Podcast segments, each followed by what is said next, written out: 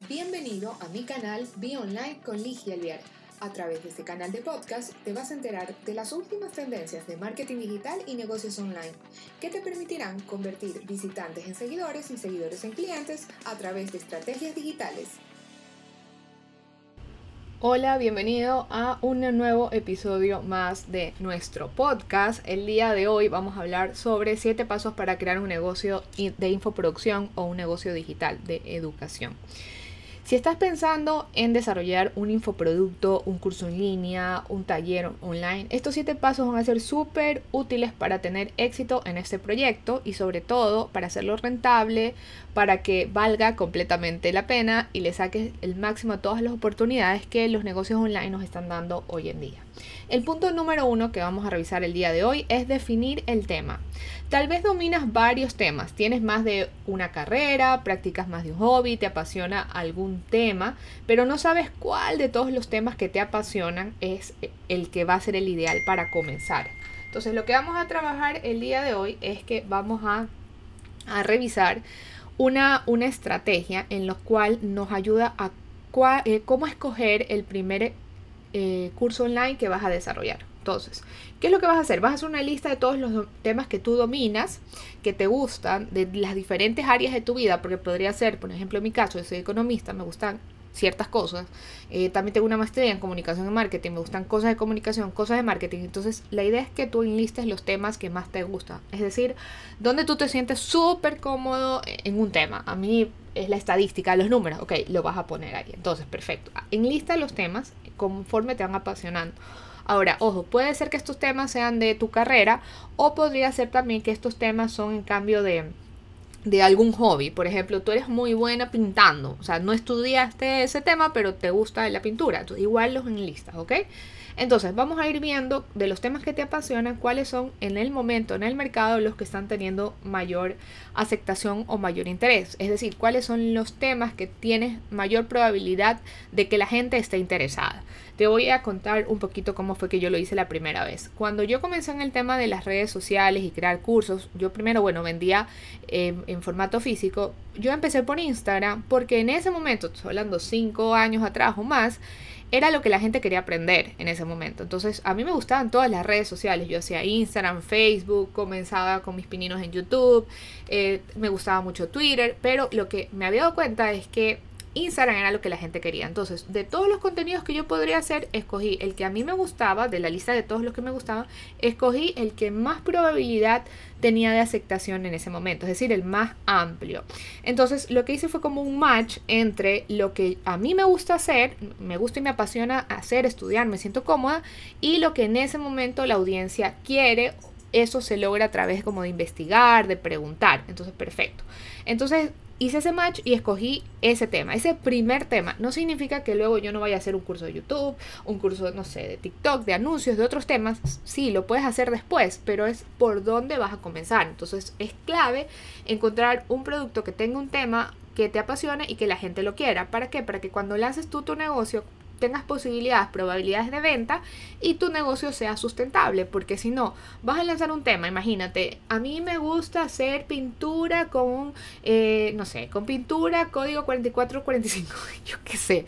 Entonces, te haces un curso muy, muy, muy, muy específico y tienes muy, muy, muy poquitas personas que les interesa ese tema. Y como todo esto es un juego probabilidad, las probabilidades que te compren a ti no necesariamente van a ser muy altas. Entonces, por eso es que yo te recomiendo comenzar de lo más amplio. Si ya después dominando el negocio de los infoproductos, entendiendo, haciendo que tu negocio sea autosustentable. Quieres hacer cursos súper específicos, por ejemplo en mi caso, yo tengo un curso muy muy específico para gente que hace infoproductos y que quiere sacarle el máximo provecho al tema de los funnels al, o al tema de los funnels y con ClickFunnels, funnels con Kayabi, o sea, súper específico. Ya lo puedo hacer a este nivel porque ya tengo muchos años en este mercado, pero cuando hubiera comenzado eso no hubiera sido necesariamente un negocio. Entonces tienes que saber también en qué momento tú te encuentras. El punto número dos es definir el nombre.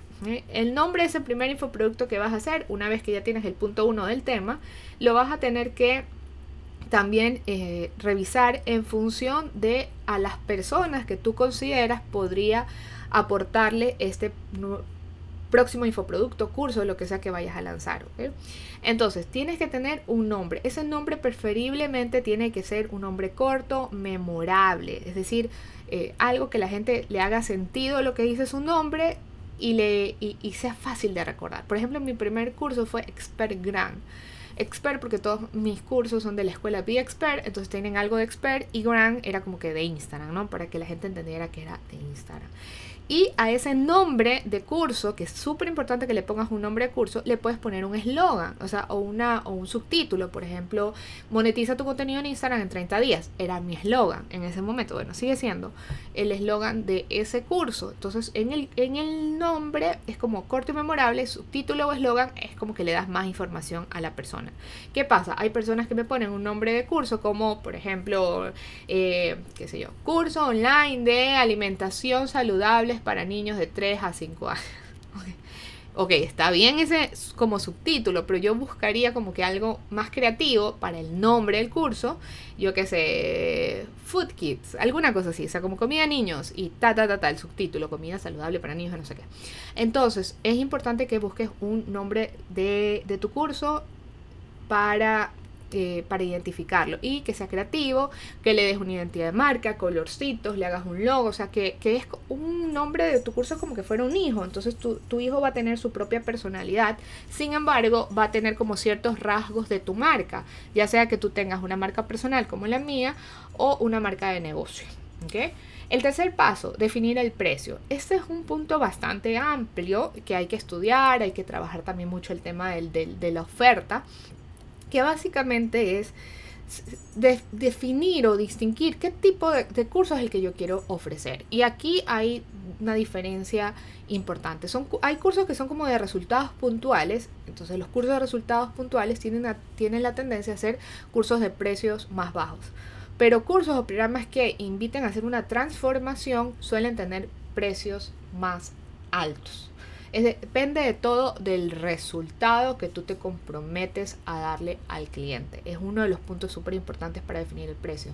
El punto número dos también es que tu oferta esté lo suficientemente clara, porque tú no le vas a decir, mira, te transformo tu cuerpo en 90 días y vas a estar recontra fit. Y tu oferta es, ¿y cómo lo vas a hacer? Eh, te voy a dar las recetas. Quiero cobrarte mil dólares. O sea, ok, estás diciendo que el resultado es el resultado wow, pero tu oferta no es lo suficientemente atractiva para que distinga a la persona que puede pagar por esos mil dólares o que, va a querer pagar por esos mil dólares. Entonces tienes que trabajar en el segundo punto en hacer una, oferta irresistible.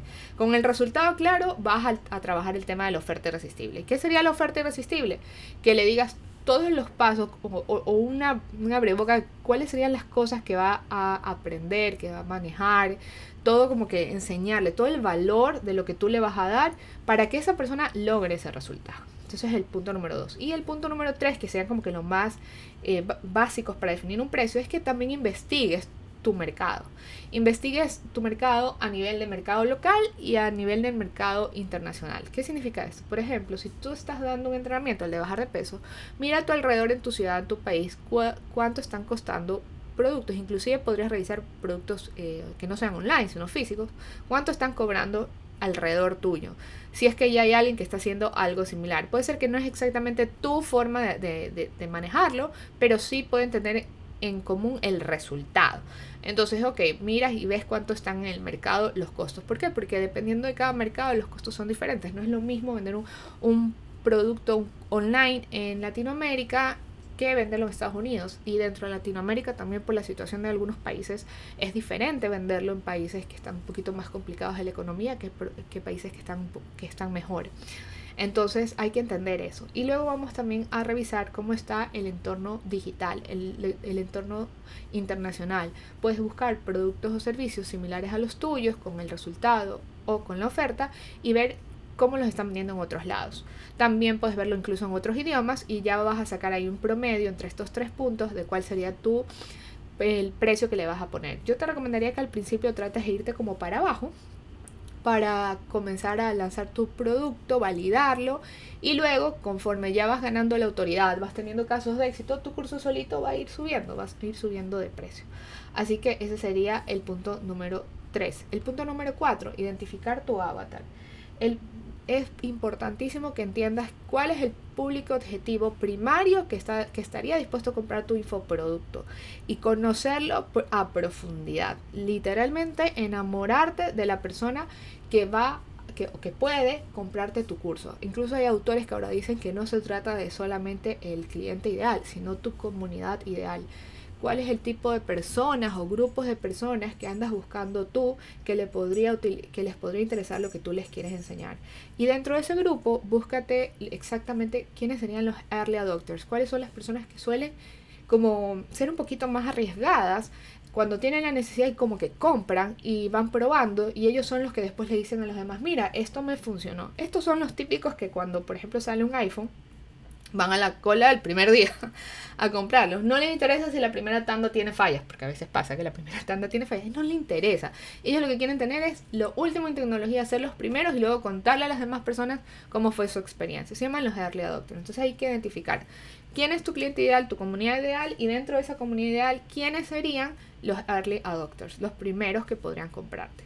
El número 5, enfoque de tu marca personal. Es importante que entiendas que el tema de los negocios online es un tema de dos patitas. ¿Qué significan las dos patitas? Por un lado estamos trabajando todo esto, ¿no? El desarrollo del producto, la oferta, el avatar, etcétera. Y por otro lado, tenemos que trabajar también nuestra marca personal. Si no estamos trabajando marca personal, como que no voy a poder caminar, porque estoy como que caminando chueco, por decirlo de alguna manera. Entonces, ¿qué es lo que tengo que hacer? Tengo que trabajar paralelamente el desarrollo de mi marca personal y mi autoridad. Es decir, que cuando la persona me vaya a buscar en el mundo online, yo le pueda demostrar con mis contenidos que, que tengo la autoridad para poder enseñar eso que digo que quiero enseñar. Entonces, si alguien me va a buscar a mí, qué sé yo, YouTube, va a ver, ah, mira, si sabe del tema y me gusta cómo enseña, ok, entonces conecto con esa persona, pero no solo tengo que tener uno, sino que tengo que tener varios activos digitales. Por ejemplo, yo tengo Instagram, tengo mi web, tengo YouTube, estoy comenzando en TikTok, entonces es como que trato de, estar en diferentes lados donde la persona pueda ver que yo, que yo domino ese tema. Así que eso es muy importante trabajar. El paso número 6 es que está linkeado con ese número 5, que es generar autoridad.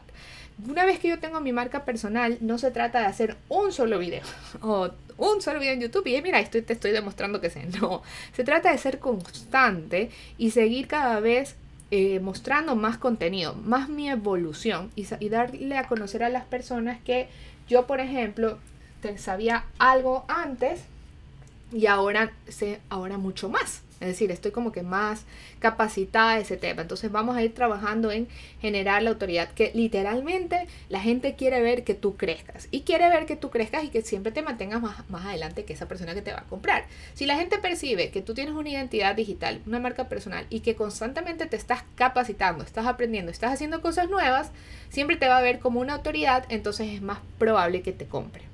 Y el número 7, que sería de, con todo esto claro, ahora sí vamos a poner en papel y en pluma o en un, en un documento cuál sería nuestra oferta. ¿Por qué? Porque ya ahora sí tenemos claro el resultado, el avatar, cómo lo vamos a lograr, el precio.